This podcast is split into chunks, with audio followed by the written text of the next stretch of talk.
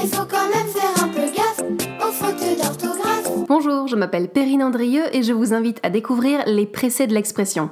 C'est le podcast Travail et langue française. Apprenez à mieux vous exprimer dans un cadre professionnel et soyez plus à l'aise à l'écrit comme à l'oral lorsque vous vous adressez à vos collègues, à vos clients ou à vos supérieurs. Je vous propose des épisodes courts, réguliers et en libre téléchargement avec des recommandations qui passent toutes seules. Ce que je vous raconte est documenté et se base le plus souvent sur les positions de l'Académie française, l'avis des sémiologues et une utilisation approfondie du dictionnaire. Retrouvez-moi un jeudi sur deux sur Radio Kawa.